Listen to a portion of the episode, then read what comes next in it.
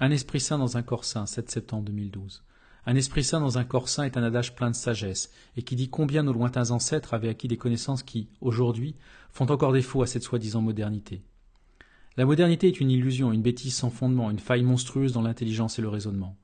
Il n'y a rien de moderne à avoir perdu des milliers d'années à juste faire couler le sang et ensemencer la terre de tous les fléaux les plus horribles. Ceux qui ne savent pas comprendre la valeur des enseignements du passé ont inventé la modernité pour tenter de camoufler leur bêtise et ignorance. Bref, un esprit dans un corps et les deux doivent être saints, pour ne pas dire saints avec un T. Juvénal le dit, il faut savoir prier afin d'obtenir un esprit saint dans un corps saint.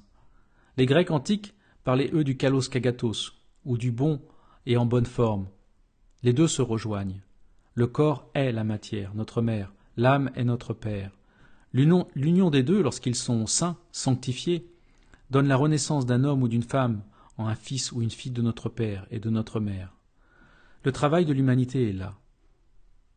Il y a longtemps, l'homme a su que c'était là ce qu'il devait faire. Certains en Inde et ailleurs le savent encore et s'y appliquent avec ferveur, mais la grande majorité a oublié.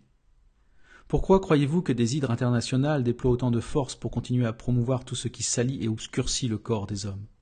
Quelle force les anime? Allez, encore un nouveau promoteur du complot mondial, rirez-vous.